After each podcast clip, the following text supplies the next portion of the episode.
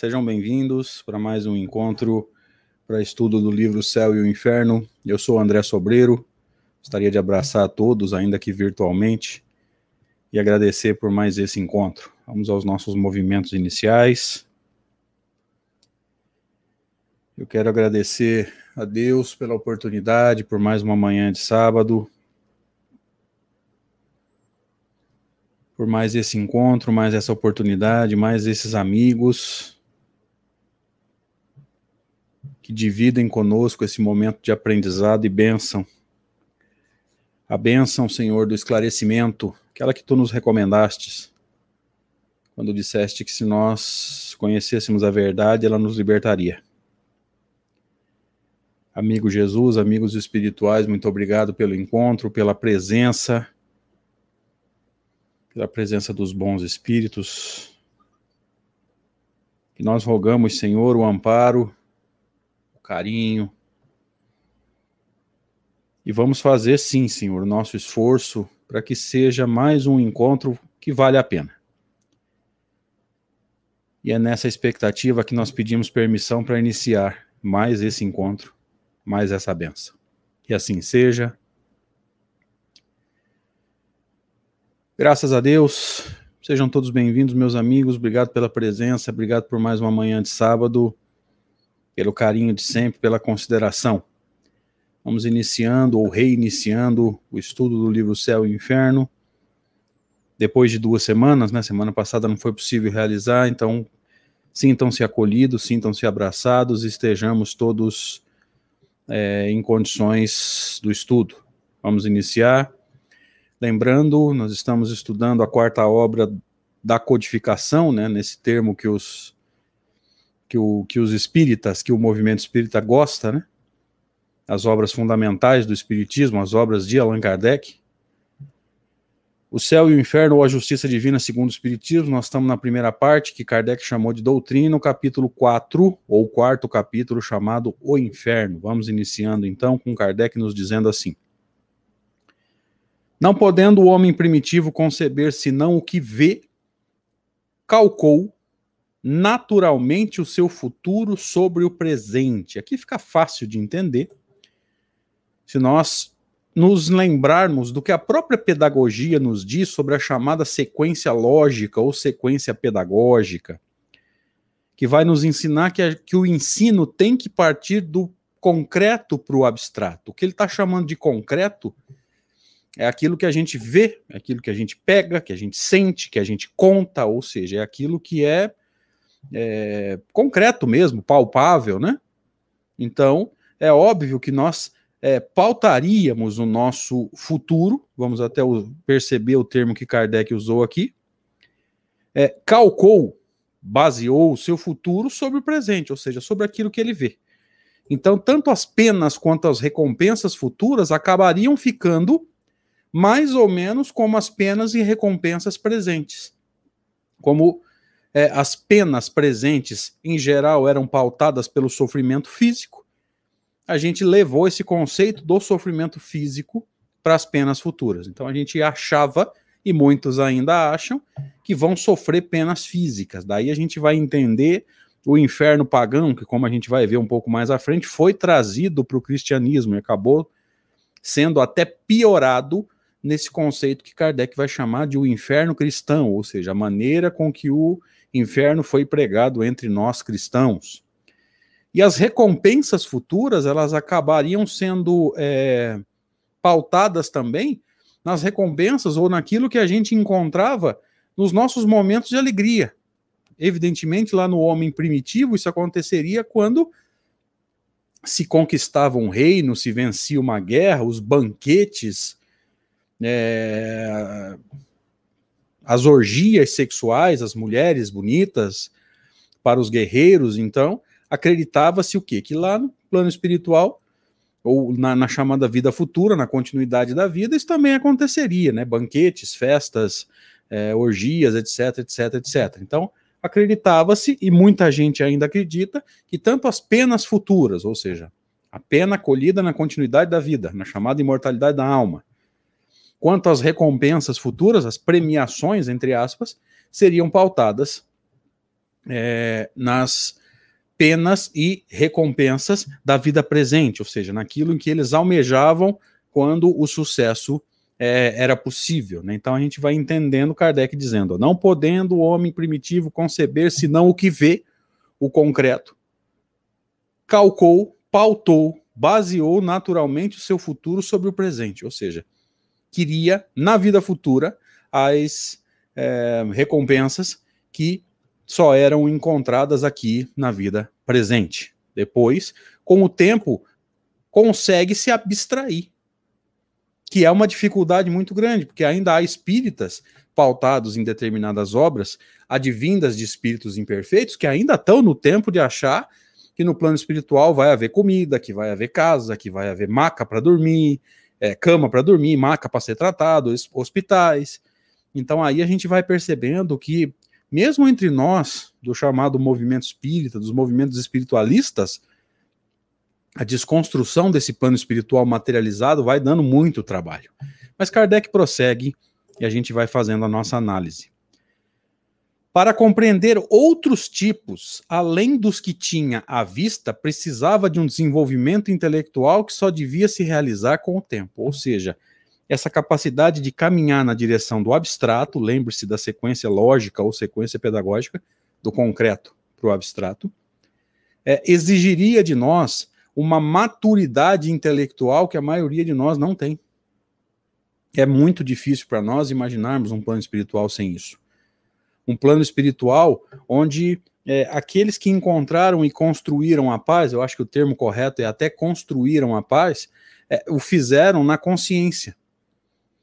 Que a conquista da chamada terra prometida é uma metáfora, ou seja, você não fica procurando um lugar, você fica você constrói esse lugar entre aspas dentro de você. E aí nós vamos lembrar de Allan Kardec no capítulo passado, quando ele nos dizia que o céu estará onde estiver uma alma feliz. E sempre lembrando, não é a felicidade absoluta, porque ela é uma conquista dos espíritos puros.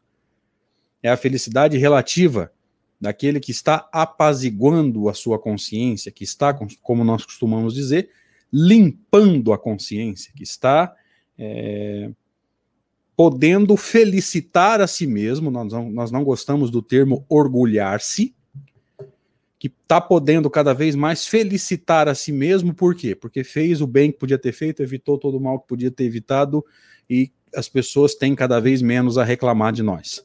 Mas vamos prosseguindo aqui no texto com Kardec nos dizendo assim: também o quadro que ele imagina dos castigos da vida futura é apenas os reflexos ou o reflexo dos males da humanidade, mas em mais ampla proporção.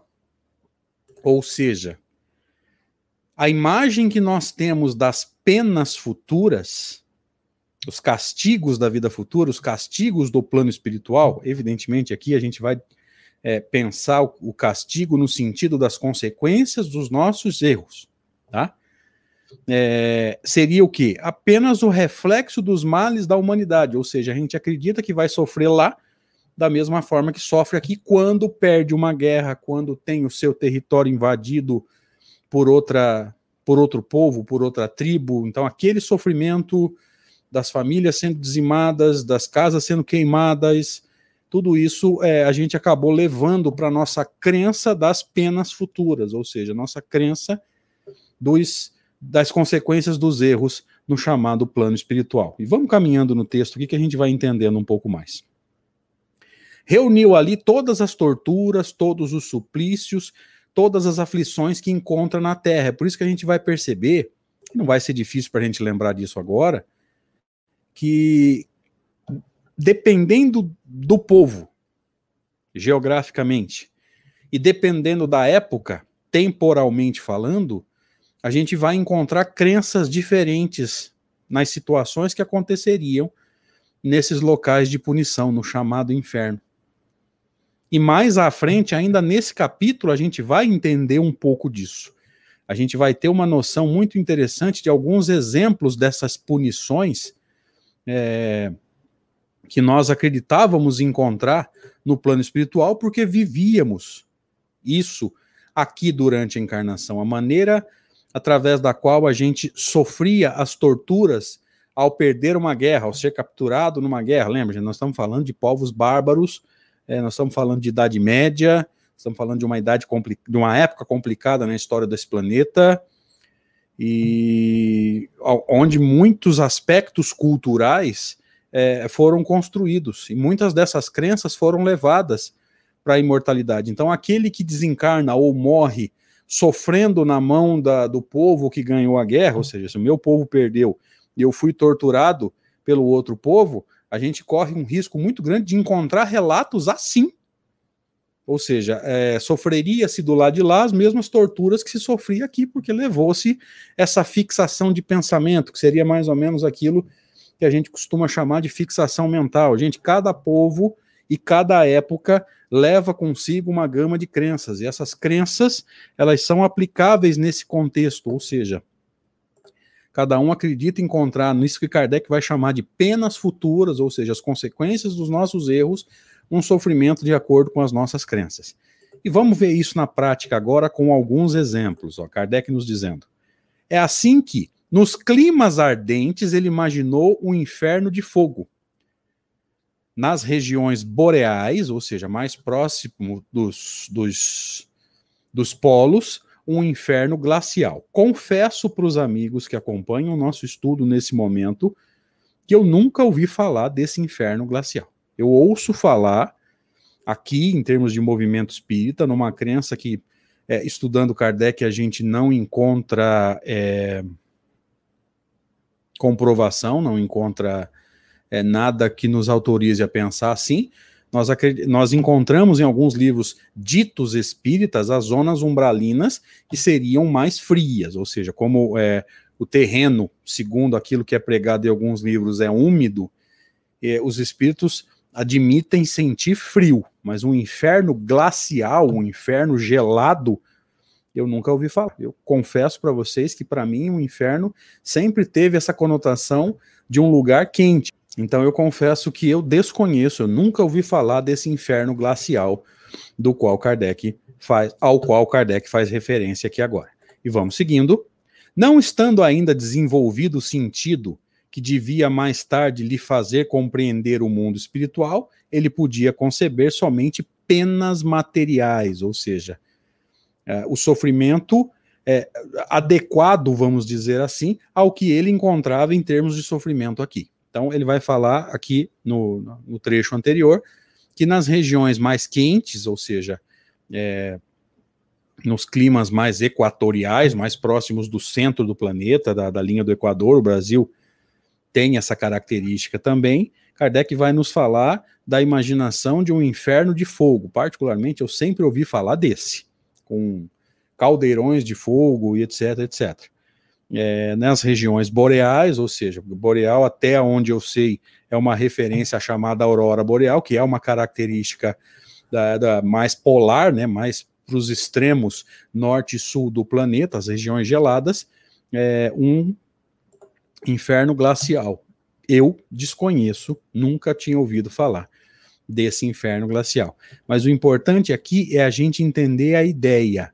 Nós levávamos é, como crença para a vida futura, para a imortalidade, é, a crença nos sofrimentos do jeito que nós imaginávamos por aqui.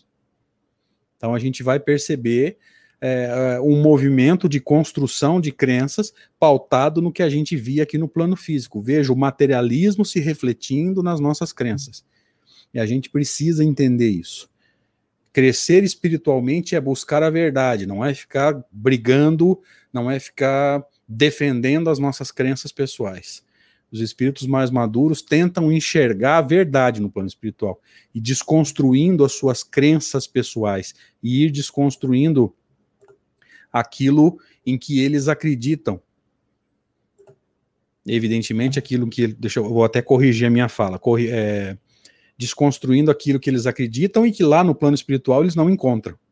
Por isso que na obra de Kardec a gente não vai encontrar metáforas no próprio livro Céu e Inferno, quando vamos fazer a nossa busca é, pelos relatos dos espíritos, na segunda parte do livro Céu e Inferno, quando espíritos de todas as ordens é, vem fazer o seu relato da vida além túmulo, né? Da vida no plano espiritual, Kardec vai nos dizer que ele fez uma, uma, uma, uma colheita é, bem, muito bem escolhida para que nós tivéssemos ali um panorama muito exato do plano espiritual, onde nós não vamos ver relatos sobre lugares, relatos sobre é, casas e cidades, etc, etc, etc. E desconhecemos qualquer pedaço da obra de Kardec que dê abertura para se pensar assim.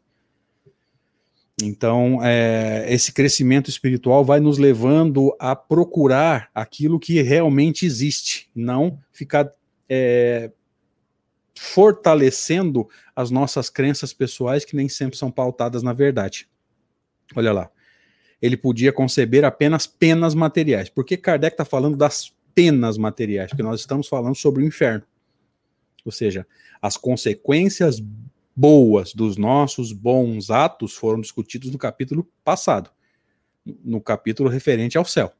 Agora nós estamos discutindo uh, as consequências dos nossos erros, as chamadas punições, se nós quisermos usar esse termo. E Kardec prossegue, já caminhando para o final do estudo de hoje. É, por isso, com pequenas diferenças de forma, o inferno de todas as religiões se assemelha. Olha só. E ele vai dizer um pouco mais à frente que o inferno é, cristão imita e até piora o inferno pagão, que é o que a gente vai ver no próximo estudo. Ou seja, na hora de criar esse lugar de punição, os cristãos praticamente copiaram. Aliás, podemos extrapolar tranquilamente esse raciocínio. É, muitas das nossas crenças ditas cristãs vieram do paganismo. Alguns relatos vão dizer que a, o próprio culto a imagens vem do paganismo, vem de Roma, trazido pela Igreja Romana, para não abrir mão dos seus, das suas crenças pessoais, trouxe-se para o é, cristianismo crenças que eram pagãs na época. Então a gente vai entendendo quantas crenças foram trazidas para cá e a gente não percebeu, a gente deu abertura para tudo continuar do mesmo jeito. E bendita a doutrina espírita que nos ajuda a entender isso nos ajuda a entender o quanto esse movimento de culto a Deus e de amor a Deus, ele é absolutamente espiritual. E nós vamos entender isso muito tranquilamente ao estudarmos o livro dos Espíritos na lei de adoração. Então aqui a gente encerra mais esse estudo, agradecendo a presença dos amigos, agradecendo a Deus pela oportunidade, rogando que se você puder, curte aí o canal, é, curte o vídeo, se inscreve no canal, dá o seu joinha, assina, aí o, o sininho de notificação e se você puder também, compartilhe o vídeo. Não pelo expositor, mas para que a gente possa fazer esse movimento de construção de uma geração mais pautada no pensamento de Allan Kardec. Obrigado, gente. Até mais.